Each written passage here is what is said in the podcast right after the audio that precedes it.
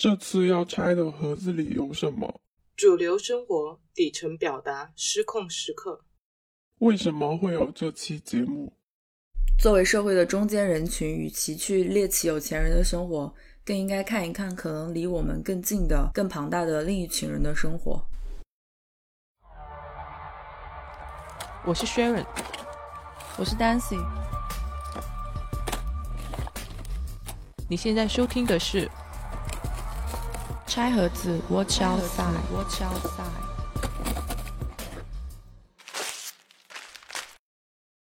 我们要先定义一下我们在这里面所讲的底层生活吗？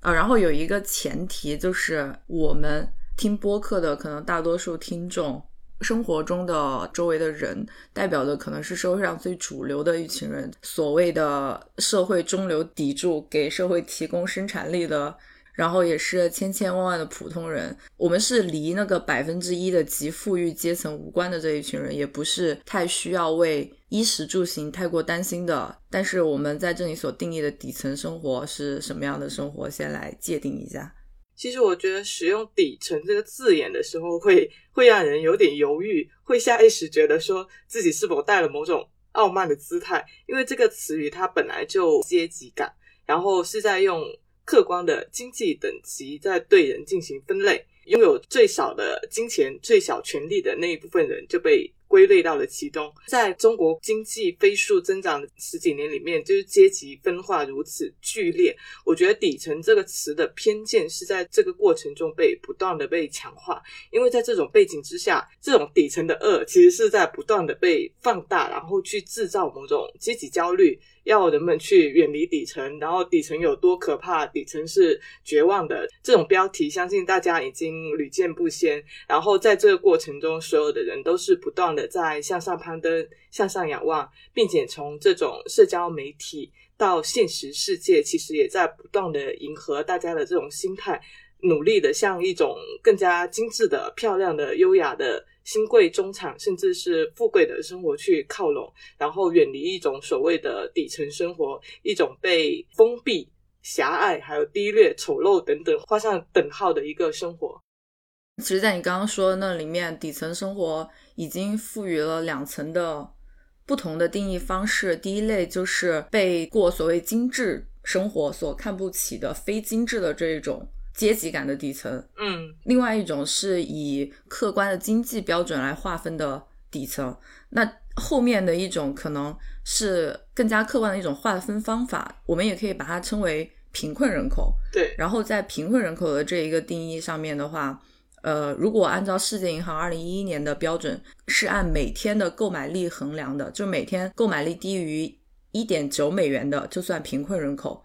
但是很显然，这个不是一个我们可以直接拿来用的标准，因为我们就是本来从宏观、从微观、广义、狭义上面区分也有所不同，各国家之内的标准也会不一样。在学术定义上，它也会经过了好几轮的讨论和发展。但是在现在，有两个因素在贫困的表现中显得非常的突出。第一个就是脆弱性，也就是生活的一种不稳定性。嗯，我不是说一无所有的，我是有一些东西，但是我仅有的这些东西随时都。可能失去我的生活，对风险的承受能力是很弱的，需要为了基本的衣食住行去担心，随时可能要操心下一顿或者是下个月的房租，每天不能够停止工作这样的生活。对，这种是更偏向无业或者说是打短工、低保户。嗯，然后第二点的话是发言权，就指在经济上处于不利地位的人群，在政治上同样也是如此。他们的声音不会被听到，是社会的一个边缘人群，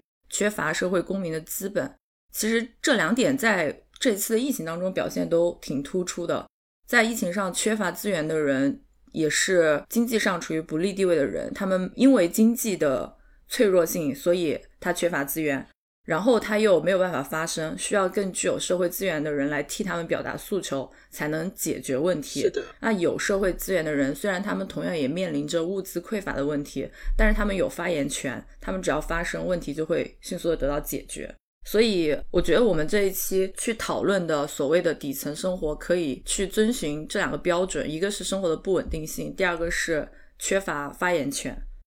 对，其实我随着时代的变化，我觉得。底层这个词啊，嗯它的定义其实也在被不断的重构。嗯有时候你可以看到大家都很爱自称底层，或者说称呼自己为打工人，其实这个就有点这种感觉。所以这个词其实有时候它是出现在某些语境里面，它并不以绝对的收入或者说社会地位，或者说刚刚说的发言权为标准，它更多的是被强调了一种底层感，更像一种无能为力的状态，就是大家觉得说无法把控自己的生活，或者让自己的生活处在一种抗风险能力状态极差的一个呃一个状态下的一种焦虑。比如说是遇上家里或自己有重大疾病的时候，就会一下子进入某种非常捉襟见肘的状态。这个可能是我们今天想要讨论的另外一个层面，就是这种底层感。嗯，就对自己的生活一种缺乏掌控力的感觉。对，那我们首先来讨论一下，就是我们刚刚第一种说的所谓的学术层面上的一个底层的概念。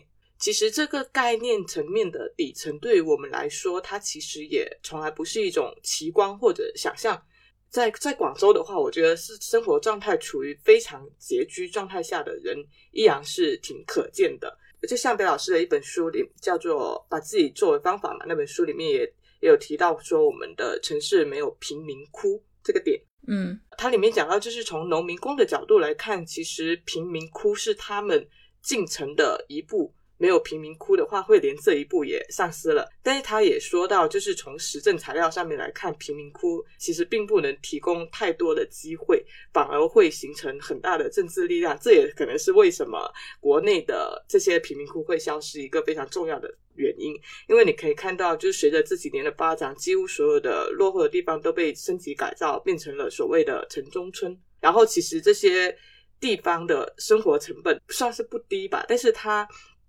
还是算是可以给所谓的城市底层提供一个栖息地。嗯，你刚刚说到贫民窟的时候，我也想说，其实，在我们国家的话，城中村就等同于其他地区的贫民窟的概念，只是说它可能没有到贫民窟那么夸张的一个地步。对，以及它它和其他地方的贫民窟，比如说日本的贫民窟的一个很大的差别在于，它并没有官方设置的贫民窟那样子给予它一定的呃扶持或者是补助。啊、对，我觉得主要是这个点，这个点是缺乏的。对于真正的这个区域的一些实际上的帮助，才是这个所谓的贫民窟最大的一个意义所在。嗯，我觉得所所谓的城中村还是有点偏向于，就是自发性的嗯，不是是往嗯啊，就是消除这个问题，对吗？要去淡化、弱化这个问题的这种感觉。对他其实想消除所谓的贫困的感觉，嗯嗯，对，他让这种贫困感变得不可见。哎，确实是。而且，二零二零年不是我国全面哎叫什么消除贫困的、嗯，消 消除贫困的一年吗？就是所谓的现在很多人都很喜欢阴阳怪气，在在网上说，不是说已经全面脱贫了吗？对，他让这种实际的贫困变得不可见。这种贫困的不可见和我们的日常生活不一样的这一群人的观察，我们一般都是通过媒体或者是文学作品、电影、小说这些来去了解到的。嗯，那我们在这些渠道了解到的底层人民会有哪一些？然后有哪一些代表的案例，我们可以来讲一下。首先一一类，我觉得比较容易吸引大家眼球的就是性工作者。坦白说，大家关注性工作者，还有很大一部分原因是因为跟性这回事挂钩。嗯呃，我觉得性工作者之所以要受到关注，是因为女性加贫困这样一个比较双重弱势的群体特征。呃我可以提一下我后面本来想说的那一本书，就是《东京贫困女子》这本书，还有一本是《女性贫困》，这两本都是描写日本贫困女性的一纪实作品吧。嗯它其中就有很大一部分贫困女性是在风俗业工作的。是这两本书还挺呃热度挺高的，挺多人在看。对我，呃，比较推荐《东京贫困女子》这本书。呃，这本书首先说一下，这本书是以一种采访记录的形式来去描写的，所以里面有很多真实的案例去讲他们自己的经历。那这个里面就有很多女大学生是在风俗业工作的，从在校期间就开始，可能一直延续到工作之后，也继续兼职做风俗业的工作。案例中的一些被访者，他也会说，会遇到很多看不起自己的一些中年客人，会认为女人做这种工作就是为了奢侈的消费，不然为什么要做呢？那他说，其实还用问吗？当然是为了生活，因为在东京读大学的学生，如果他的家庭很普通的话，是支付不起。大学的高昂的学费的，嗯，但日本呢，它有一个助学金的制度，但这个助学金其实也很贵，加上利息了之后，他等于是刚入学就背上了一笔对于他来说很大的贷款，然后家庭也没有办法帮助他，而且他们这个助学金感觉好像很坑，它其实是一种低门槛的一个申请条件，但是它又有点是变相的理财产品，对，它其实是一个金融。产品它不算是一个社会福利，不算一个福利，对，而且它的还款非常严格，然后很多学生基本上是在不了解自己偿还能力的情况下就申请了，导致他们可能一毕业就会欠下这种巨额的学费。而且他们甚至有一些是为了偿还家庭债务，或者是有一些在自己不知道的情况下，父母就帮他们申请了助学金，然后助学金被父母拿去用了，他自己就莫名其妙背上了一笔贷款。对。然后他们在上学期间，如果是进行普通的一些兼职打工，比如说去餐馆啊或者去便利店这种，其实没有办法完全维持上学的生活，所以他们就不得不为了。维持自己的生活而进入相对来说赚钱更加多的风俗业，但其实这些风俗业的收入也没有那么高，嗯，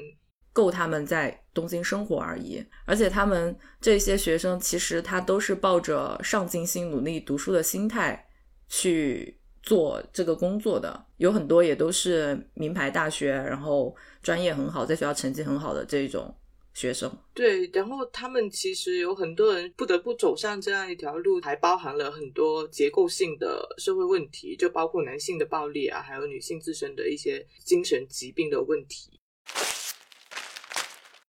还有一个社会学家叫潘绥明，他研究了二十三个红灯区，然后写了一份性工作者调查报告，里面提到了几个很现实的点。首先就是因为没有见识，然后很多年轻女孩子她们的主要信仰就是爱情跟婚姻。越挣扎在贫困底线的人，他们可能会越相信这一个，就是他们会期盼婚姻能够帮助他们自己脱身，所以这也间接成为了老板给他们做思想工作的一个依据。就这些女孩子，她们第一天上班的时候。老板就会让他们坐在门口看各种进进出出、形形色色的男人，然后会跟他们说：“你们看看这些男人，他们哪个不是人模狗样？回到家哪个不是好丈夫？见了孩子哪个不是好父亲？你们就想嫁给这样子的男人吗？以此来击垮他们的信仰。慢慢的，不用教，不用催，他们也就开始突破自己的底线，什么都做得出来。”其次是因为需要精神寄托，所以他们也往往很容易被老板以爱情的名义来进行情感控制。那些男人既是他们的管理者、剥削者的同时，有很多都是他们的男朋友，就是他们会靠着甜言蜜语，让这些女孩子们心甘情愿把他们挣得的血汗钱交给他们。再一个就是步入行业的原因。就潘水明发现，这种所谓的穷可能仅仅是一个公共借口，真实的原因可能更加复杂。就像刚刚《东京贫困女子》那本书里面提到的，其实是有点类似。就是例如做这行的，有可能就是为了补贴弟弟的学费，有些是家里人生病的需要，有些是需要孝顺父母，反正就是需要一个来钱快的职业。然后有些可能也干过其他的工作，例如是端盘子、扫地，但是因为这一类的待遇可能比不上这行，就它背后其实是有一个阶级固化的问题，是男女不平等、跟教育认知等等之类的问题。呃，然后还有两部片子印象非常深刻，就是一部是香港的电影叫《性工作者十日谈》，非常生猛鲜活的港片。这一部很多人都是抱着猎奇的心态去看的，但是看到最后会有种说不出的沉重跟感动。它里面讲述了就是十天里面围绕一群性工作者发生的故事，有男性、女性，甚至是跨性别者。里面有几个点让我印象还蛮深刻的。第一个就是这种从事风俗行业的男人跟女人，他们是以相互践踏对方、羞辱对方的方式来发泄自己的压力的。第二个就是一个社区工作者，他站在椅子上，然后非常慷慨陈词的去告诉这群性工作者，你们要怎么去为自己争取权益。最后反而被抛过来的一个问题问住，就是你又不是鸡，你有什么资格讲鸡鸭权？就是你没有做过，你怎么知道有没有尊严？你可以看到代表女权主义的社工，当他在跟这些女性去进行交流的时候，显得多么的隔靴搔痒，就是会有一个很强的冲突感跟违和感。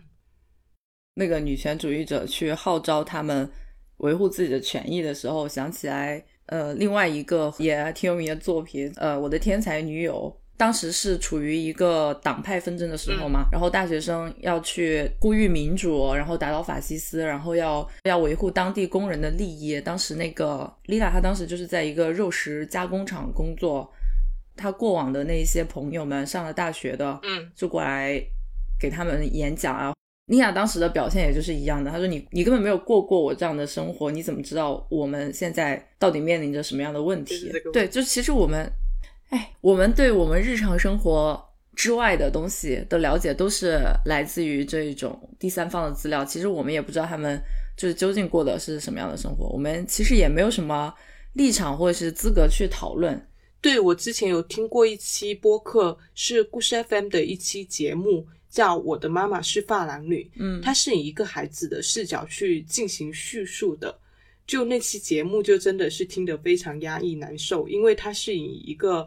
呃非常在场的视角去进行分享的，那种冲击感无疑是更强的。另外，可以顺便推荐一期一席的节目，叫黄莹莹小姐研究二十年，更加偏学术视角的一个分享。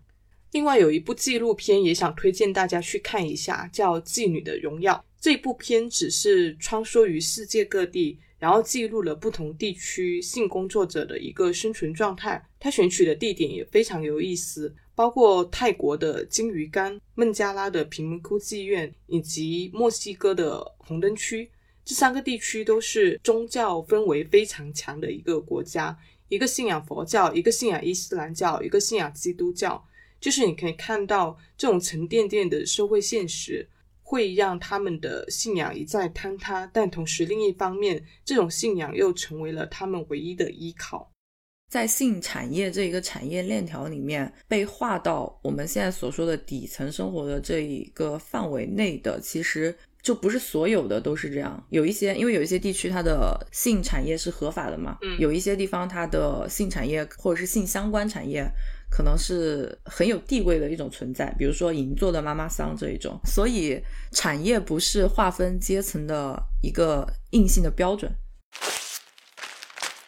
然后其次是靠短工打日子的这么一群人，之前广为人知的一个代表作就是 NHK 开拍的一个纪录片《三和人才市场》，就讲深圳三和人才市场靠打短工过日子的那一群年轻人。好像现在三河人才市场已经关门了，但是三河大神的故事还在讲股票。简单的讲一下，所谓的三河大神就是只靠日结工、短工来赚钱，有很多人是吃住在网吧，干一天休三天的这种青年人群。还有一本是专门描写三河大神的纪实书籍，叫《起步怀归》，嗯，也也介绍了一下三河青年的生活，但是呢。嗯，其实我前两个月看到过一一篇爱情小说，是描写三河大神和就所谓场妹的这种爱情小说。我这篇小说写的还蛮好的，但我找不到它的链接了。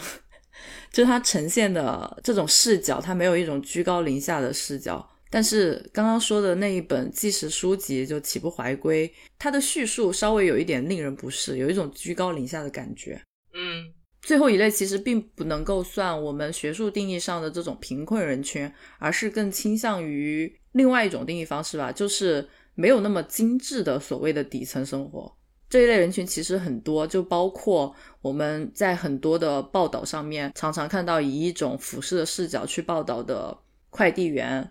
或者是外卖小哥，或者是家政工、清洁工这一类的人群。它只是一些在自我感觉良好的人群心中所定义的这一种底层。就是之前经常在热搜上面可以看到外卖小哥给别人辛辛苦苦送外卖，最后还要被骂一句底层的那一种。对，而且骂他的人还是学生，我想不通哪来的优越感。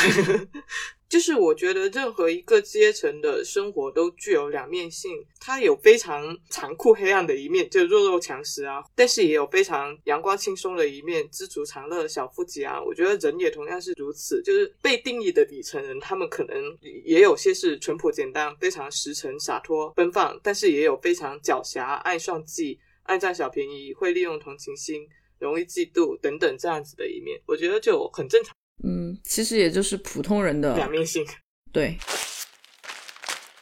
刚刚我们说的，在主流媒体上我们经常见到的这一些人群，那还有一些是在某些主流媒体上被抛弃的群体。其实我想探讨一个问题，就是为什么底层生活不被看见这个点？嗯，首先一个是较高的媒介进入门槛。刚好我们最近有盘点过沟通形式的变迁。其实，在互联网发展的这几年，从文字到图文的这些表达形式，都还是一个比较偏知识分子的表达方式。这种表达可能对于底层来说，进入的门槛还是太高了，因为他们本身的文化程度就不高。你会发现，近几年来，由于短视频跟直播的一个普及。所谓的底层生活，其实有在慢慢的回归到主流的一个视线里。你当然可以嫌弃短视频它很吵，审美很糟糕，但是你没法否认的就是它确实让一部分文化水平不高的人能够参与进来了。你看，像快手，它就牢牢掌握住了短视频的这一点积极意义，或者说特性，打出了每一种生活都值得被记录这样的 slogan，也可以说是一个挺漂亮的洞察了。嗯。其次就是较低的表达能力，你可以看到，就是内部视角的表达是尤其缺失的。展现一种生活，其实更好的可能是一种自内而外的表达，但这种能力对他们来说是缺失的，因为文化水平较低，所以客观上就限制了他们的这种表达。然后外部视角的一个表达，其实这个尺度也是挺难把握的。现有的市面上能接触到的和底层生活相关的文化作品，其实大多数是以一种外部视角的表达。你会发现，这种视角其实也挺难把握尺度，稍有不慎，可能就会有傲慢矫情的嫌疑。嗯嗯，不知道你之前有没有看过一个诗人叫丁燕，他写的《工厂》系列纪实文学作品。叫《工厂男孩》跟《工厂女孩》这两本书，其实我很早就接触过了，但是都没有看进去。最近重新翻了一下，就发现硬伤还是挺明显的，就是作者有点过于带入自己的个人见解跟情绪，在对他们的生活进行一个评判。就他确实非常有诚意，亲自进入到工厂，然后作为一名普工去体验生活。但是很遗憾的是，他自带。诗人的那种敏感跟情绪，他那种手法其实是并不太适合这种纪实类的文学记录，可能更适合他的是创作，而不是纪实。你说到这一个，我想起去年的时候看过一本书，叫做《我在印度的七百零一天》，他中国的一个教师，然后作为外派到印度的对外汉语老师，过去印度生活了。七百零一天，然后他把这个期间的所见所为和日常的生活记录下来，写成了一本书。给我的感觉就跟你刚刚说的这两本作品的感觉是一样的。对于中国来说，印度的大多数人民的生活可能就是底层人民的生活，他也很真心实意的想去记录这一些底层人民的生活，但是他就是会有一种怎么讲，不自知的一种俯视的眼光。嗯。就他没有要故意的去秀自己的优越感，或者是秀自己多么的高级，但是它里面有很多，比如说把这一群人的生活和中国的生活对比，或者是有一些感叹之类的，他心里有一种潜在的优越感，或者是说他已经根植已久的这一种，大国的俯视是吧？对，就有一种大国的俯视感。他没有意识到这个感觉，他也不是故意的要去秀这个优越感，但是会通过他的文字反映出来他的这一个心态，让人读的时候感觉非常的不适。是会这样子。然后，嗯，第三个点就不用说了，就是主流的粉饰太平啊，就懂得都懂，不够正能量，都已经全面脱贫了，怎么可能可能还有人捡垃圾过日子呢？怎么可能有人为了一顿饭出卖自己呢？嗯嗯，好的，嗯，可能这次疫情对大家稍微有点改观吧，但是你还真别说，真的很多人这么想，就是就是现在这种想法会越演越烈，然后质疑你的真实性啊，嗯觉得你是在给境外势力递刀子。嗯想起戴景华老师说的一句话，就是不要让政治接管你的情感，这很可怕，真的很可怕。嗯，刚刚讲了为什么底层生活不能够在主流媒体上被呈现，现在可以讲一下，在主流媒体的呈现上面剔除了底层的重灾区，那就是和爱情有关的主题，比如说爱情小说，以及这两年大火的恋爱综艺，嗯尤其是恋综吧，基本上都是精英人群的恋爱游戏。其实不用说底层群体，普通人都是没有的。我们也可以理解为节目的观赏需求吧，就从外形到背景都会经过一轮筛选。对，这个其实我们可以分步来讨论啊。首先的问题就是是否存在爱情，从这么从这么宏大的 问题开始讨论。分步讨论一下嘛。就很多人会觉得说，底层的人时间是需要让渡给生计的，嗯他们通常无力或者说无暇来培养感情，所以底层是缺失爱情的。但其实常识告诉我们，肯定是有啦。嗯，然后这种爱情的产生，其实并不完全是以物质为基础的，但是大家可能关注的重点更多的是在他们的物质生活层面。嗯，其实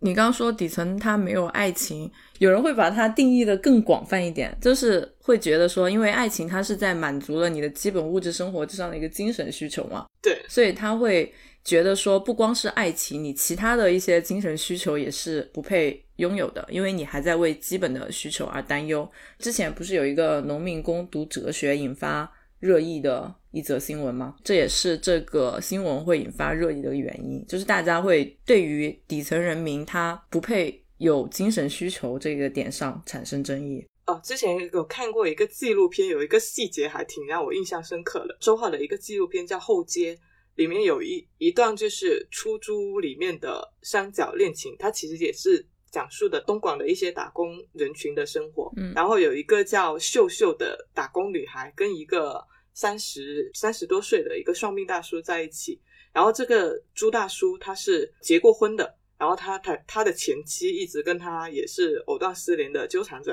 然后想尽一切的办法想要拆他们，呃，甚至找来了秀秀的母亲。这三个人呢，就上演了一一场非常抓马的互抓头发的一个撕扯过程。这一场纠缠之后，那个秀秀就是那个十来岁的小女孩吧，她就讲了一段话。他说，他跟那个朱大叔是从小结识下的缘分，然后十六岁的时候就在一起了。然后他说，不知道怎么搞的，我跟他在一起就觉得好开心。我问他喜喜欢我什么，他说不知道。他问我喜欢他什么，我也搞不清楚，根本就说不清楚的。就是他这些描述的话，我觉得是非常普通，甚至是非常平淡的。但是你就可以看得出来，它虽然不华丽，也不惊天动地，甚至夹杂了很多鸡毛蒜皮的利益算计。也有表达上面的乏力，但是那那就不是爱情了吗？这 这就是爱情的感觉、跟你在一起无缘无故觉得快乐。嗯，在在这里面，首先爱情到底是什么这一个东西也是呃需要再另外讨论的。你刚说的这一个，它可能是一种就是相对理想的一种，真的是爱情产生的一种状态。我之前前面不是提到了说那个描写三河大神和场妹的爱情小说吗？嗯，他那个小说的视角可能更加的去浪漫化一点。呈现的恋爱呢，和其他的一些恋爱小说也没有什么区别，但是他最后的结局其实是这一个场妹她一开始进城去打工，然后在一无所知、很懵懂的情况下遇到了这一个三河青年，在当时一无所知的他看来，对方什么都懂，带着他指导他做这个做那个是很有魅力的。嗯但是随着后来他对于当地市场的一个了解，以及对于对方好吃懒做、放弃生活的一种状态的了解了之后，他逐渐认清了这一个所谓他以为的爱情的现实，呃，和他分手，选择了另外一条可能在大家看来更加理性的道路，这样子就是这样的一种发展的走向。但是，嗯，他那个结局里面呢，就是有很多很悲剧的层面，比如说好像好像她当时交的那个男朋友是死掉了吧，然后又有其他那种类似的这种场妹跳楼啊或者怎么样的。就我看到这一个作品的时候呢，嗯一般我看其他那些描写底层的一种作品，不是有很多都是居高临下的视角吗？这种视角很明显，然后就会让我反思，在日常生活中是不是有同样的心理。但是读到这一种完全平视的这种小说，就它描写的视角是很平的，然后很客观的，嗯我又莫名的感到非常的残忍，因为就它的这种故事的结局和走向太真实了，是你知道吗？就是底层的生活，它就似乎好像就就是这样了，就是这样了。对，这也是我想讲的一个点，就是爱情还是会一个依附在生活上面的一个无法剥离生活来看的一个点嘛，嗯所以它还是会在里面呈现出这一部分人生活上面就非常真实的一些特点，会有一部分非常沉重的东西。这就带来了另外一个问题，就是就是会觉得说他们的爱情值得书写吗？从编剧跟市场的角度来看，首先一个就是他们的爱情通常是没有这种华丽的设定，看起来会寡淡很多，然后很难提供一种浪漫爱情的向往。尤其是针对恋综而言，恋综基于目前的一个定位，本来就是一个不太接地气的节目。嗯，你看当前恋综他们选择的所谓的素人，甚至都是偏离普通中产的，要么就是你一定是要出国留过学的，要么就是高收入的，要么就是有一定社交媒体影响力的红人，可以说是学霸精英人设，是精英中的精英了。为什么会这样子呢？就除了呃这些设定本身好看以外，它可能还会顾虑一个点，可能大家希望看到的是你面临情感处理的一些态度，处理情感的方法，这些可能需要一个比较高的表达能力，所以这样子的需求就可能客观上决定了它很难考虑纳入到底层甚至是普通的素人。嗯，这个是综艺节目吗？那综艺节目它一般还是娱乐性导向、大众的一个正向的观赏需求为主的。到爱情小说这一个部分，呃，其实它大概也可以分成两种方向，一种它就是纯讲述浪漫爱情的这一种，对然后在这个方向上面，它的思路跟恋综一样的，其实也都是要去呈现一些比我们更好的爱情，或是比我们更好的一些阶层的爱情。另外一个方向呢，它是通过爱情故事去反映社会的一些其他问题的，嗯比如说反映战争的问题，比如张爱玲很多爱情故事，它基本上都是这个背景。虽然他的爱情故事也都是落魄贵族的爱情啊，然后还有一些少数的经典作品，比如说欧亨利·麦奇的《礼物》，他可能就真的是讲底层的爱情，但是他要讲的重点并不是在爱情本身。嗯，呃，这种的话可能就是他可能看起来呢就是 注定会比较苦。什么叫注 注定会比较苦？你有呃，之前好像有一部港片叫做《香港爱情故事》，据说是、嗯。呃一改 TVB 的精英路线，拍的很接地气的一部港片那我看了，很好看，非常好看，强烈推荐。啊。你有看是吧？我看了豆瓣有很多人说表示看不下去，很多 很多人说看剧中的小情侣问爱情的问题之后就觉得很窒息。很窒息。对啊，因为这个是真实的生活啊，真实的生活就是这么令人窒息。对，所以很多人就是看剧啊，有很多人反而会逃避这种沉重感。嗯，是，哎，你说到逃避这个问题的话，其实，嗯我们后面不是要讲一些关于底层的一些作品吗？在准备这一部分内容的时候，其实我会发现自己有这个倾向，就是逃避这一类的，逃避观看这一类的作品，同样的原因，也不能够说是怎么说呢？不能够说是生活太苦了，所以想呃看一些怎么刚刚那你那个说什么？生活太苦了，所以想看一些甜的，对吧？是的，而是因为这 真的太苦了，我看到 心情很压抑。容易治愈。对，哦，对，然后还想说一个点，就是与其说不值得，其实可能还是不愿意。就是你看到全世界都在讨好有消费力的中产女性，所以影视剧市场也是呃理所当然的在为这一部分的女性服务，甚至是所谓的底层女性，她们对于影视剧的一个口味，其实也是被这样子的一个消费潮流所引导的。所以，无论从市场、资本，甚至是从业者的角度来看，就书写这样子的案情，对于他们来说无利可图，所以他们不愿意。嗯其实也有一些恋综之前有尝试走过一些比较平民化的路线，呃，外貌还是职业上都找了一些比较偏普通一点的嘉宾，但是最后效果都不是很好。嗯，就是在人设上面没有亮点的时候，情节就开始走向撕逼，所以 OK 又是流量的错。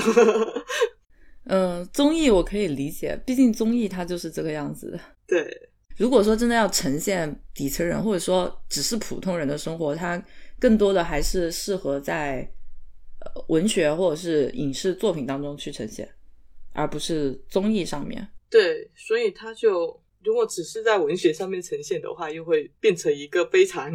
严肃的，对，就是会 就它走向永远无法无法作为一种比较大众娱乐的一些作品出现，而是会局限在一个非常小众的严肃文学创作的一个领域。这其实还是看到的受众的问题。如果说这一个形式它还是在影视，而且是相对小众的一些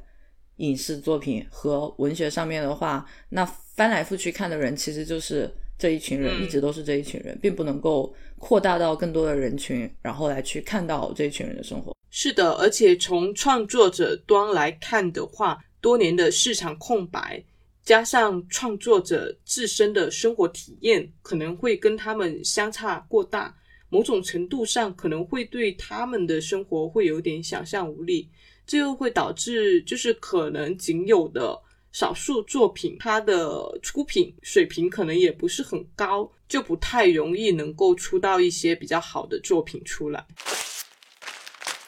那然后再来推荐一些相关的觉得值得看的作品吧。好，首先讲一个大的作品流派吧，就所谓的现成文学。然后这里所讲的现成文学，它不一定只是文学作品这一个方向，可能也有电影啊、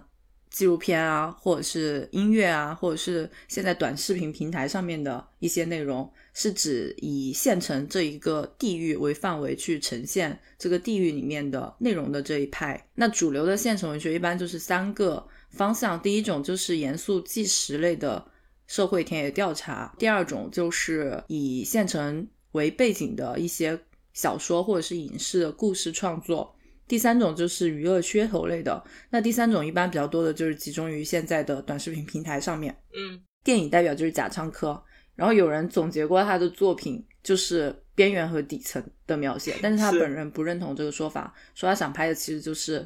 普通人的普通生活，是这也是我们现在想讲的底层人的一个真实的含义。其实，其实我觉得贾樟柯他的他的电影确实是非常多的被打上这种底层跟边缘的标签，但是他的影像魅力，我觉得更多的是在于他能够精准的体现这种个体跟时代之间的的一个对位关系。时代的影响通常是潜移默化、静水长深的，但是他能够在电影里面去呈现这种个体不自觉的被裹挟，但是从中可能会保留一定的独立于这个时代的东西。我觉得这个东西可能是比所谓的底层这个标签更值得被关注的。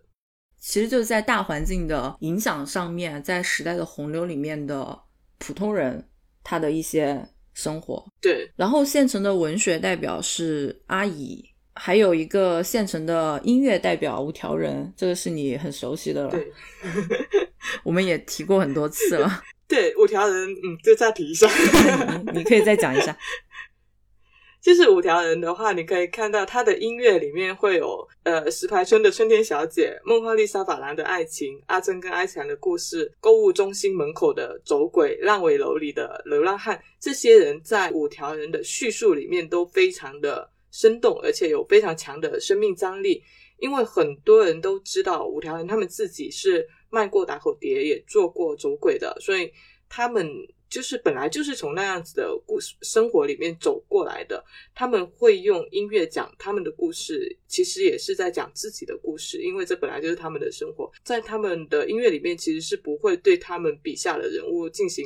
任何的所谓的道德审判，或者说各种正能量的积雪，因为生活就是这样子，有苦有难，然后。偶尔的这种柔情跟浪漫都可以在他们的音乐里面去呈现，我觉得这一点都挺好的。嗯，他们就是所谓的现成文学里面相对来说视角比较平视的这一些代表了。嗯，然后就到了现在，我们大家可能更熟悉、大众更熟悉的短视频平台上面的现成文学，也就是乡村内容。我们开头也说了，从二零二零年开始就是全面脱贫攻坚的一年嘛，所以呢，抖音这一些短视频平台也开始大力支持三农创作者，整体都是在扶持平台上的乡村内容的。就不仅是有一些原原生的乡村生活，也有很多是宣传从城市回到农村反向创业的这种案例。嗯，在这个之前，对于乡村生活的描写通常表现为两个极端。一个就是李子柒式的那种田园牧歌的美好生活，另外一个就是放大乡村的这种底层的生活感，通过卖惨来博得观众的同情，从而实现卖货或者是打赏的目的。有一些其实也未必是卖惨，像张同学那一种，他其实也不太像卖惨，他就是。以一种更加出力的方式去呈现，这就是第三种，就是在抖音开始大力扶持三农创作者之后，开始呈现乡村生活比较适中的那一面。就你刚刚说到爆火的张同学为代表的图像，这种图像描绘的就是在城市之外可以选择的另外一种生活方式。那里面的人物相对来说有一个简单的圈子、简单的 routine，然后日子过得很平凡，但是很满足的这样一种。乡村图像，包括很多从城市回到农村反向创业的案例，也一般都是这样的一些图景。但他们和张同学是两个方向，但他们呈现的一个乡村图景都是这样一种平凡满足的乡村的图景。华农兄弟，嗯，华农兄弟是，还有一些是通过美食视频来卖地方特产的，还有那种专门讲解农作物种植知识的，或者是赶海的这种。然后这里面的大部分内容我没有什么意见了。有两类呢，就是真的很讨厌。一种是刚刚提到过卖惨型的，因为卖惨型的它基本上相当于一种诈骗了吧，就是故意制造惨剧来吸引流量啊。但是真正惨的可能就根本没有流量啊。还有一种是把乡村音元素作为搞笑噱头来用的，就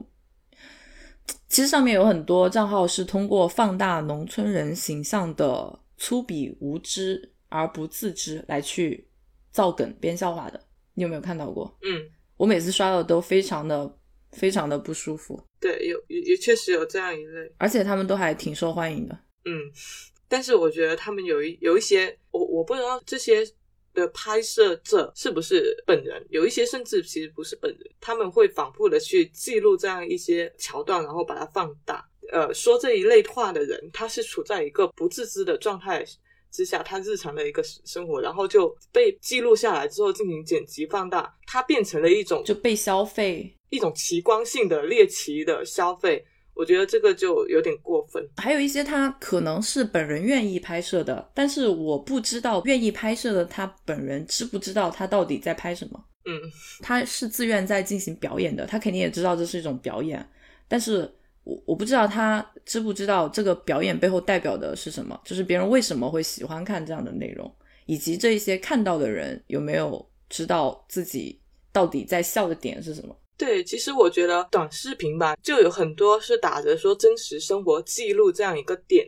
但其实里面是不是是真的真实生活，其实有打很大一个引号，因为在镜头之下没有绝对的真实。对。嗯，anyway，这就是县城文学及乡村内容的这一大趴吧。这里的话，link 我们最新的一些 newsletter 就关于周浩的纪录片的分享，在这里想重点讲一下跟这次议题相关的几个片子。就其实周浩的片子大部分都是禁片，很多都是几年前甚至十几年前的作品。但就算是过去了这么久，也很难找到资源。他的纪录片题材之广泛，也会让你觉得这个人很神奇。呃，三教九流的人。都能聊得来，然后都能取得对方的信赖，深入对方的生活，我觉得这也相当的不容易。然后他有两部有点底层群像的一个纪录片，呃，一部是讲述广州火车站警察局的一个生活百态的，叫《拆广》；另外一部是跟拍广州某省级医院的急诊室。就这两部相对来说比较容易找到资源。就是把镜头去对准某一个特定的场合去呈现这种底层的生活。呃，广州火车站前面的那个警察局，挑了春运那么一个节点去拍的。然后你可以看到各种各样的人，走鬼啊、小偷啊、赌徒啊、诈骗犯啊、打工仔等等。就这两部片子，它都采用了一种不远不近、不高不低，就跟流水一样平静，但是是恰到好处的一个观察者视角。既能展现他们生活的苦难、心酸跟无奈，但也能呈现出他们不可避免的某种狡黠、算计跟无赖。就是你可以看到，在警察局里面，呃，有人会为自己每年春节都能够到救助站去蹭一个车票回家这样的小聪明感到沾沾自喜的一个打工者。然后在医院，你也能看到吸毒的人，他会假装抽搐，然后去医院骗取安定。就这种小算计，就它的镜头并不是非常的华丽，就有种非常质朴的出力感吧。但是这种出力感反而会让人觉得很真实。嗯，他的纪录片很有意思，推荐大家去看 newsletter 推荐。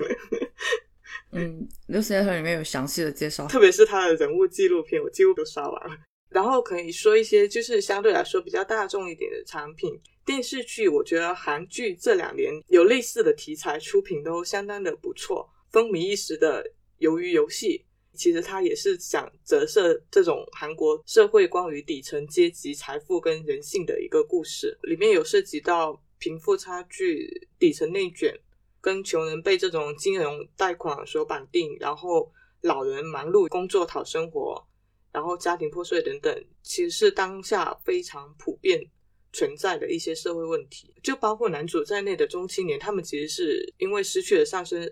的通道，然后人生过得非常的消沉。男主的他的母亲七十多岁了，起早贪黑在打工维持一家的生活，而且他每个月赚的钱还不够还他儿子欠债的一个利息。你讲到这一个，我想起之前日本 NHK 特别节目组他录制过一个纪录片，叫《老后破产》。嗯，其实两部《老后破产》以及《老后破产二点零》，好像是叫这个吧，反正就是一个老年破产。系列的纪录片也有相应的书籍，讲的就是在日本社会下面，现在很多老人中年或者是年轻的时候，其实生活过得很好很正常，但反而是在步入老年了之后，陷入经济危机，陷入各种绝境。里面的原因很多，有货币贬值、人口老龄化以及少子化等多种问题，再加上有一些是年轻的时候没有什么规划，退休金不够花。或是年老的时候突然生大病这种现实问题，嗯，还有一些就是你刚刚说到的这种，因为和子女的问题，就他的老年破产和你有没有子女和子女的关系如何没有绝对的关系，就有很多他们的子女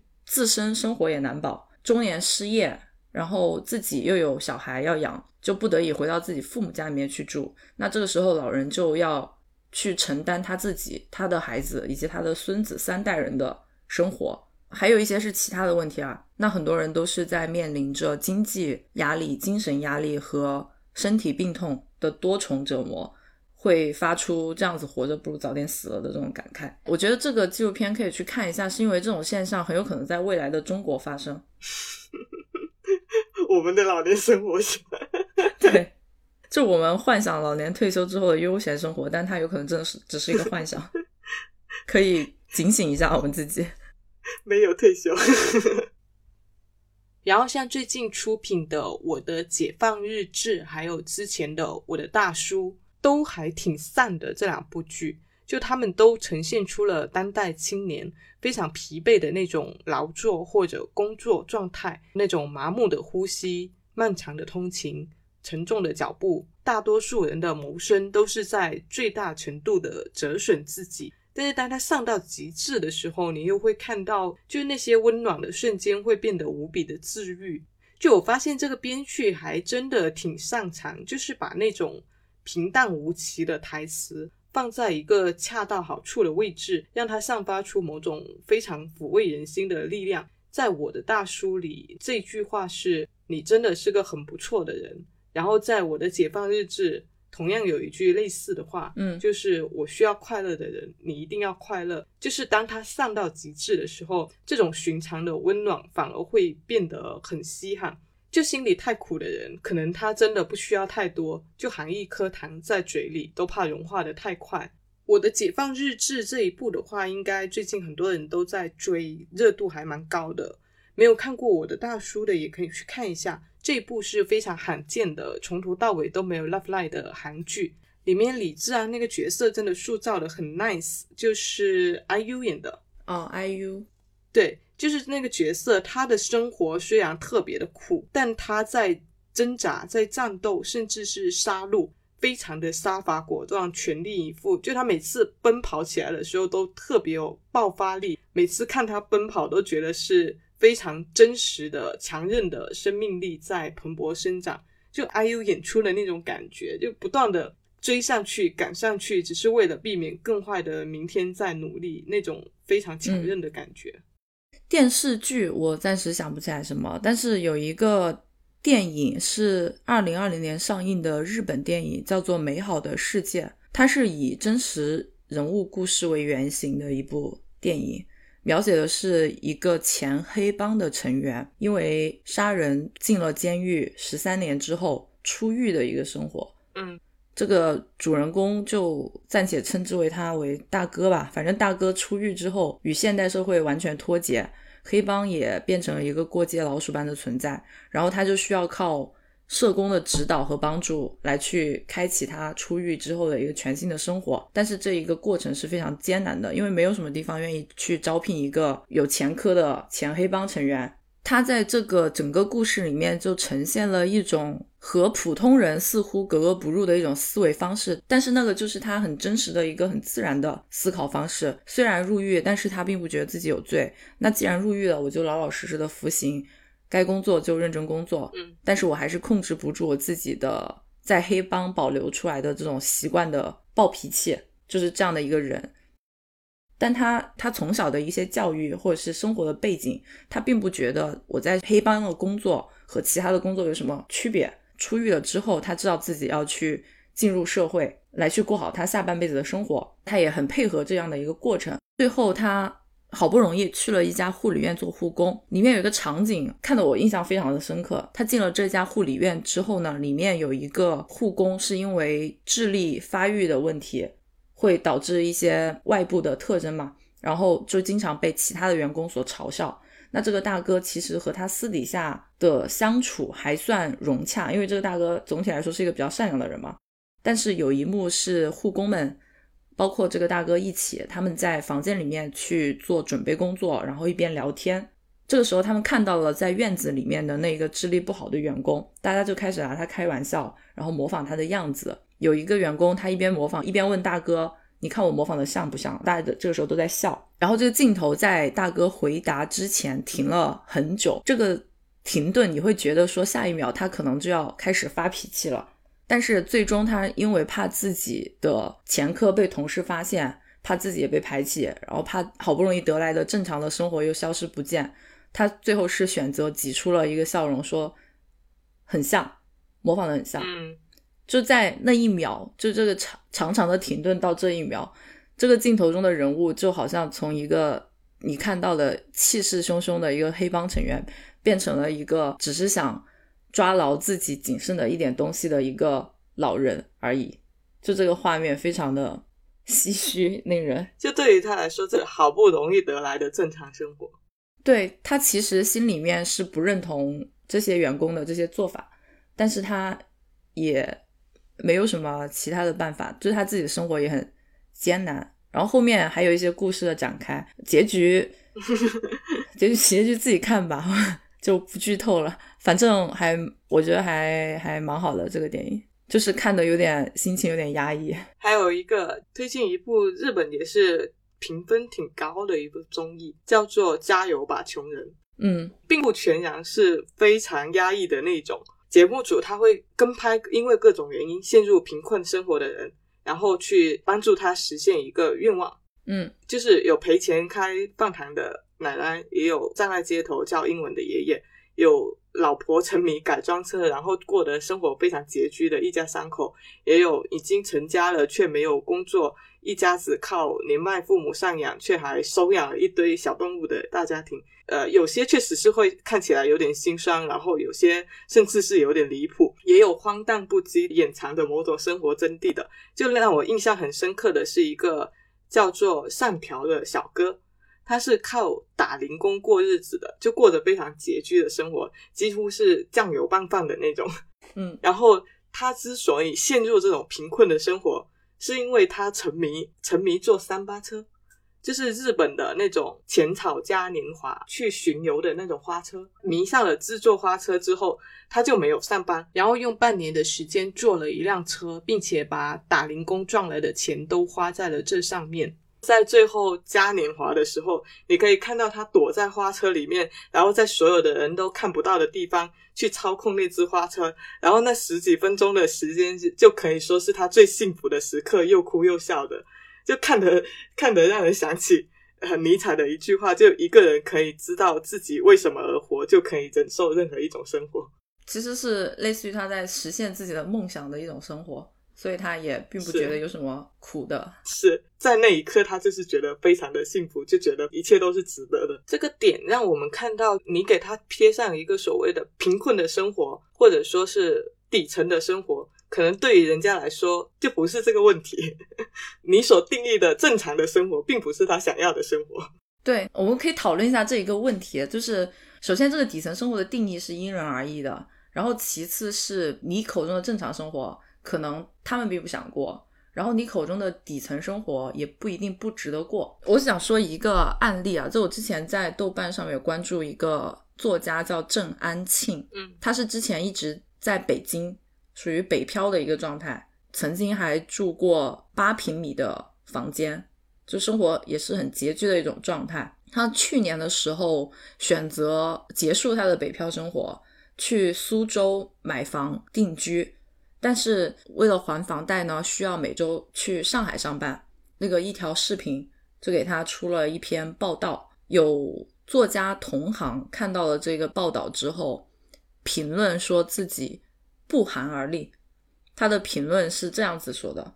他说，因为穷，只能在北京住八平米的房间；因为穷，只能在苏州买房，而赶火车在上海上班；因为穷，在上海上班期间要住廉价民宿；因为穷，回到苏州天堂一样的城市也并没有多少新鲜的生活，也就是自己去菜场买菜做饭。嗯，他形容这种生活是坠入了无边的苦海，这个是旁人对他的这种生活的评价。那很明显，在这个人同行的眼中，郑安庆过的就是他眼中的一个底层的生活。然后针对他的这个评论，他本人又写了一篇日记来回应这个评论。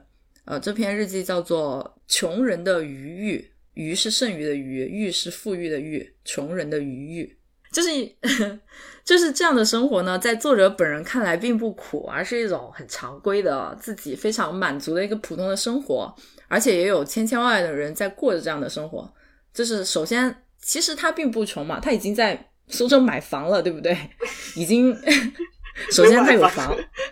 对他已经买房了，OK。然后呢，是虽然他要每天，他不是每天，他是每周。从苏州去上海上班，但这并不是个例，这是有很他去上班的时候，其实会看到有很多和他一样的人，在一周开始的时候跨城去上班。其实，在广州也有很多人从佛山去广州上班嘛。对啊，所以其实这种底层生活的定义是很因人而异的。就在这里，其实要强调的是，不要用自己的标准来定义别人的生活，然后也不要以为自己的生活是理所当然的。也不要把所有的原因都归结到个人的身上，也不要迷信传统的成功生活的标准。是了，就是很多人以一种傲慢的姿态在俯视别人的时候呢，其实就是间接上把自己的生活作为标准去衡量别人。你不如我，所以你就是底层。对，就如果你要把这个生活化成各个阶层的话，你自己也会陷入无边的苦海，因为永远都会有是的比你过得更好的。你也会是别人俯视的那个状态。对，但是也是因为就是某种心理吧，可能向上攀登无望的时候，你就会向下俯视，去寻找所谓的优越感跟存在感。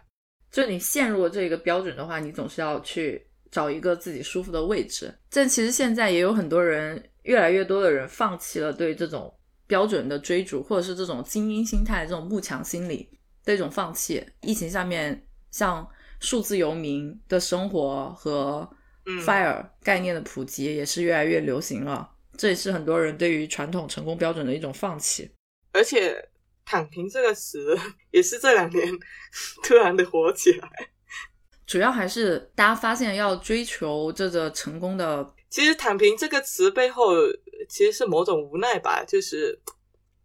就是阶级上升的渠道确实是已经关闭了，阶级固化已经非常严重了。这个词的诞生其实本来是跟一个叫好心的旅行家他的一个帖子有关，就是他写了自己两年的时间几乎没有工作，然后靠着之前攒的五万块，每月花销两百块，然后剩下的时间就几乎花费在了看书、锻炼、打游戏、学自己感兴趣的一些知识上面。然后偶尔去横店做一下临时演员，也不完全是为了赚钱，就是想要自己有这样子一个体验的一个状态。我觉得这个词刚开始是想要呈现这样一种生活状态，但是它之所以会被那么广泛的传播开来，其实背后还是呈现了某种社会情绪，就是大家更多的可能是把它当做一种非暴力不合作的方式来进行抵抗。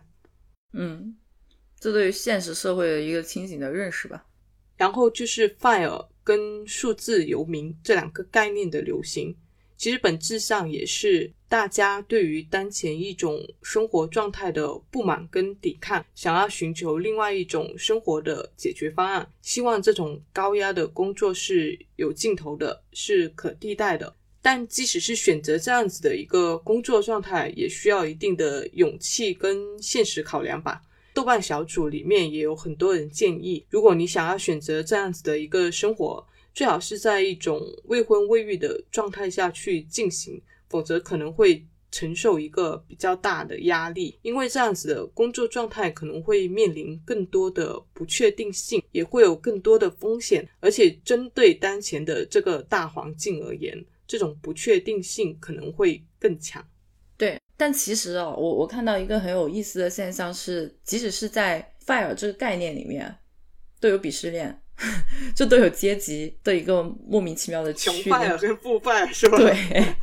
我有看到这样子的分组。对，因为 fire 它是有很多个方向的嘛，它总体的定义就是 financial independent retire early，就是经济独立，然后可以在我们大家所通常所知道的退休年龄之前早早退休，比如三十多岁、四十岁就退休这样一个目标。但是对于财富自由这个定义就很有意思了，因为怎么样去定义你财富自由是很千人千面的。是的，跟你个人的消费需求是非常息息相关的。对，所谓的穷范儿，可能就更加倾向于你刚刚说的那个躺平大师那样的生活。我每个月花两百块钱，我嗯也可以生活的很好，我就已经可以退休了，我就可以 fire 了。但是有一些他可能每个月我要花三万五万，我还是不够的。嗯，在 fire 小组里面就会经常看到这样的帖子，先报一遍自己现在的这个家庭情况和经济情况，然后说我现在这样可不可以退休？通常经济情况是很好的，那下面就会有组员跟帖说你你这样还需要来问吗？看你自己的选择吧。是啊，我现在也好想退休。其实底层的生活很大问题在于贫穷，但又不仅仅是贫穷，它还关乎到基础的教育跟认知，还有关乎到就业条件的改善，关乎到基本的社会保障。我觉得一个贫穷的人，一个贫穷的家庭，应该也要能够有尊严的活着，能够得到最基础的生存保障，这样的社会才是我们想要的社会。那最后我们讲一下，我们普通人离我们所定义的底层生活到底有多远？这也是呃为什么想要开启这一个话题的一个原因。其实，因为和我们通常所想象的不一样，我们离底层生活其实很近。刚刚提到了《东京贫困女子》这一部书嘛，其中的案例呢，不仅仅是有原生家庭本来就贫困的人，令我印象更加深刻的是，有一些是原本光鲜亮丽的人，他在中途突然陷入贫困的。里面有两个案例，都是出生于中产家庭的两位女士，她们在工作期间也都是属于高薪收入者。那其中一位结婚了之后，为了养育子女而辞职，成为全职的家庭主妇。本来到这里为止也可能会是一个正常的生活，但后来他的母亲突然生了重病，他选择将个人的时间和家庭的财产投入到不可能治愈的母亲身上，这导致他自己的家庭关系破裂，这与丈夫与子女的关系都分崩离析。但最终母亲也去世了，她自己也离婚了，并且她没有办法在这个时候返回原来的职场。所以只能够打零工，租住在阁楼上，随时要担心房租和明天的饭钱。她在离婚的时候，她过去的生活因为一直都过得很顺利，对社会现实完全不了解。离婚的时候，甚至都没有向丈夫要抚养费。她认为自己一个人也可以很好的回到职场，很好的抚养好孩子。但是现实生活完全不是这样。那另一位同样也是原来生活很优越的女性，她是为了照顾异地有精神疾病的姐姐。而投入了自己的个人时间和金钱，因为她要异地往返去看护自己的姐姐，所以她在自己存款觉得还 OK 的情况下辞职了，就等于也是放弃了原本稳定的生活。但是最终他因为就是无限的一直投入，也把自己的个人生活搞得一团糟，而且还导致自己的女儿因为家里没钱被迫退学，然后母亲和女儿都只能够靠打零工为生。就这样的两个案例，我也不知道作何评价好。他，他就是因为一个意外或者是一个决定而导致自己的后半生一团糟的这种案例，就可能当下对于他们来说也是非常无奈的选择。那个是他最重要的人必须去做的事情。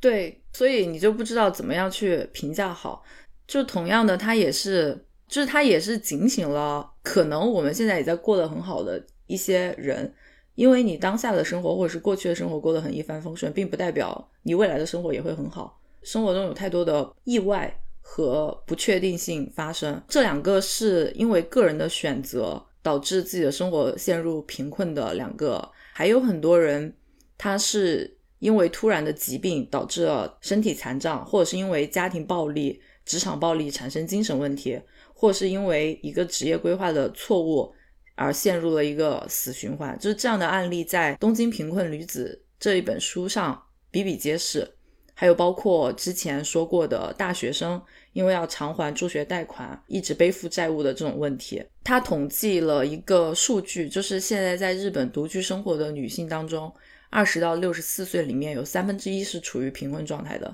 五十六岁以上的贫困比例则更高，接近了百分之五十。嗯，离婚和生孩子这两件事情都是其中很重要的两个人生抉择。对，在离婚这个案例当中，因为日本它是有离婚抚养费的，因为日本的家庭主妇、全职家庭主妇很多嘛，那所以他们离婚了之后很难去返回职场的。日本的职场的男女不平等的问题也很严重嘛，但是他们离婚抚养费的支付率只有两成，就是说剩下的百分之八十其实都没有被支付。就导致离婚单亲妈妈的生活是很艰难的。这个问题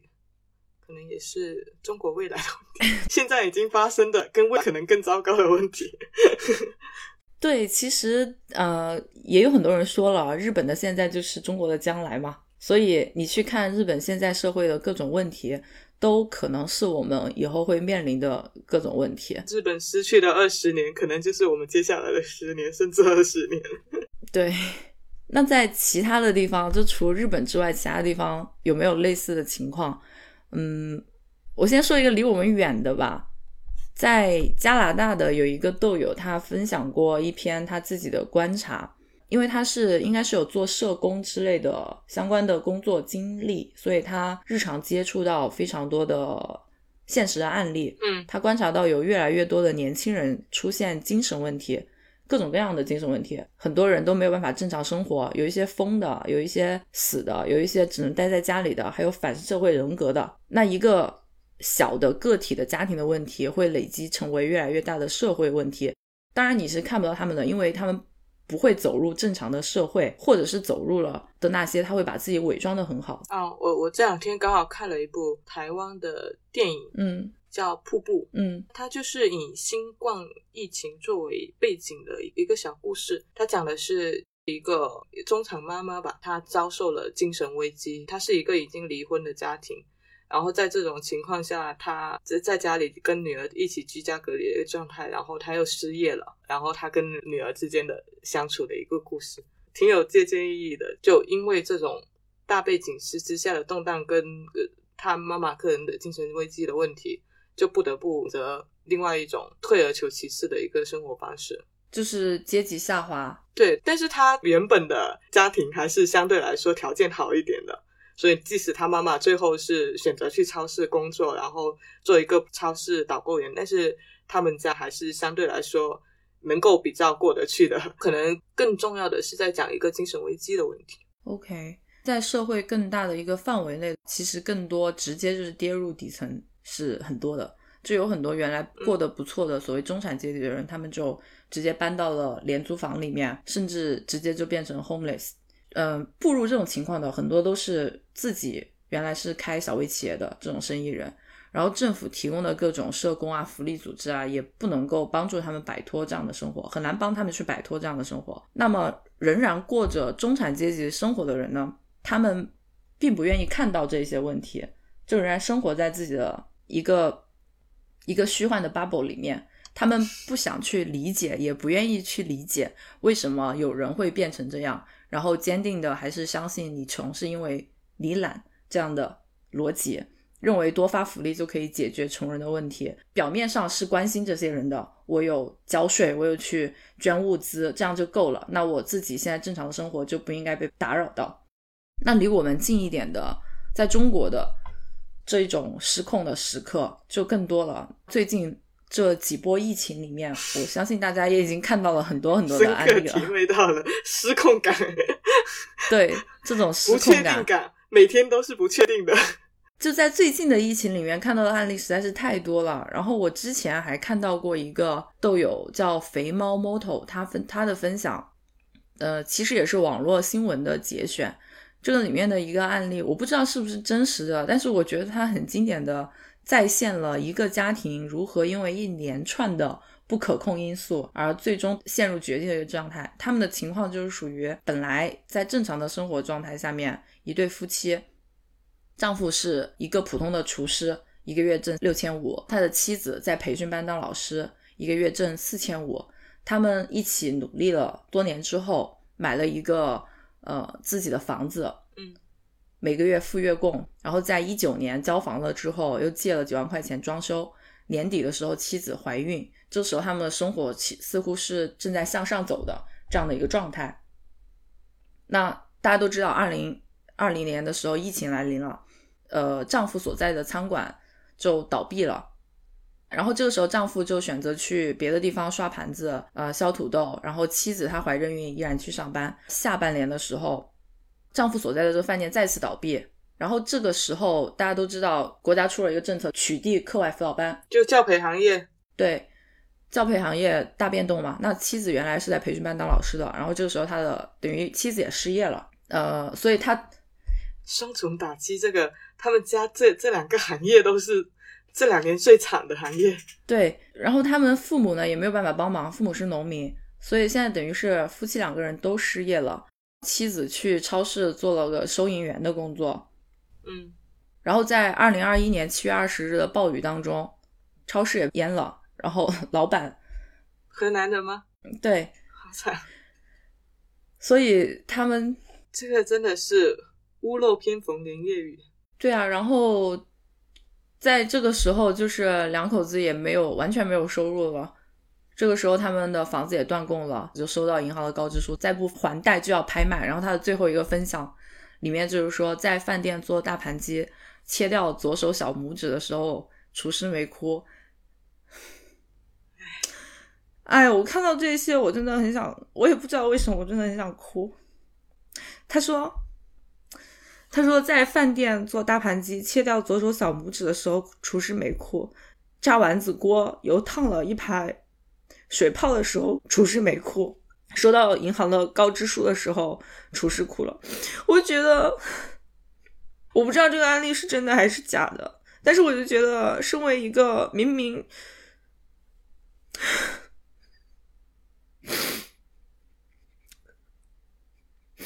明明就是很努力的在生活的一个普通人，就是你完全没有办法预料为什么我在接二连三的遇到这种事情。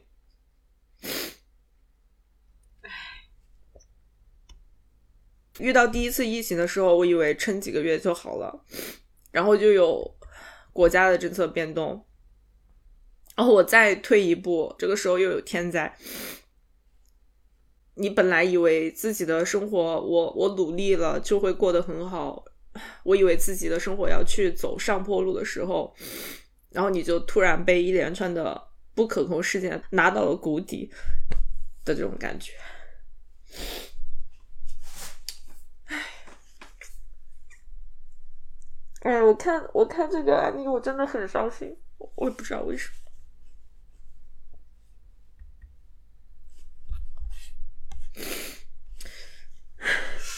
本来想尽量聊的轻松一点，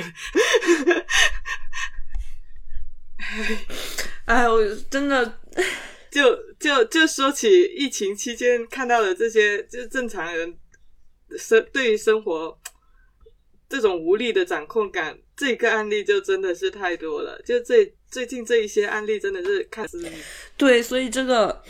这个这个主题这个议题真的是拖了很久，因为。实在是准备不下去了，而且其实我们我们在呃大刊上面其实还是尽量有聊一些太太过于沉重沉重的现实案例，我们还是更多的在作品层面上面去看这些东西，但是嗯，一说到现实这个东西，真的太，哎，我不知道说什么。哎，现实的东西，因为最近大家真的太多了，有很多东西真的是。我觉得我自己，我我也没有什么资格站着说话不腰疼，因为我虽然在上海，我确实没有遇到过什么问题，但是我还是，总之我们想说的就是，我们眼中所谓的底层生活，离我们现在所过的正常的普通的生活，其实有可能是离得很近的，你也不知道明天。生活当中会发生什么事情？然后，你有什么要说的吗？这一趴主梗在后，不知道怎么讲。我最后说一下如何避免陷入失控的生活吧。虽然其实他真的要失控的时候，你也没有办法避免，但是。就是先认识到我们的生活失控是一件很可能的事情，有这样的一个危机意识是第一步。然后我们在财务状况上对自己有一个良好的把握，对重大的人生决策思考清楚。我觉得这个这个所谓的危机意识，我相信现在大部分人都是会有的。对，经过了这两波，这两年真的是哎。就是再加上疫情这些东西，其实个人在巨大的时代的浪潮里面，其实是很无力的。有时候一个浪过来，对你的生活就是一个翻天覆地的变化。不是想说制造一种焦虑感，而是它就是一个现实的问题。然后，哎，想起许许卓英说的一句话，就是往里走，安顿好自己。就无论怎么样，你先安顿好自己。只有你自己的状态是好的，你才有能力去照顾好身边的人。对，还有一点很重要的是要建立起与社会的联系，建立一个健康的人际关系，就不会让自己陷入一个孤立无援的状态。你在做各种决策的时候，也可以去获得你周边各种人的审视、帮助和建议。嗯，就尽量不要让自己成为孤岛。对。其实最近呢，我就是常常在想，究竟体面这个词到底有多重要？因为我们上述提到很多案例里面，因为要体面，要努力的靠自己，不给别人添麻烦，这种思维而使自己生活一塌糊涂的案例真的很多。然后近期上海的疫情，大家都调侃是按道分配，难道我们真的没有过一个正常的、有尊严的、体面的日子的办法吗？底层的生活离普通的生活距离是真的很近，有时候你真的不知道为什么生活就突然大变样。了解底层生活以及背后的原因，防患于未然是一方面，另一方面也提醒了我们自己不要去切割社会的各个阶层，而是用平等的视角去了解社会的每一个角落。我想说，就是生命本来就有它的局限性，就个体的生命经验本来就是有限的，个体的发展本来就多的隐形的镣铐，所以其实你俯视或者说是去仰望另一种。生存状态都是一个不可取的姿态，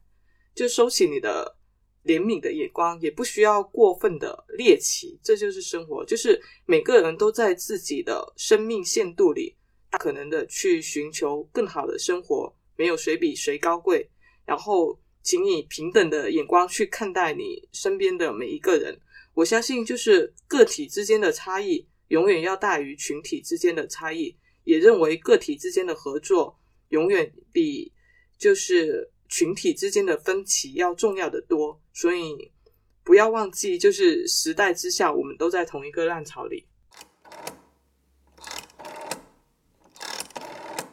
Hello，你正在收听的是由 Dancy 和 Sharon 主理的播客节目《拆盒子 Watch Outside》。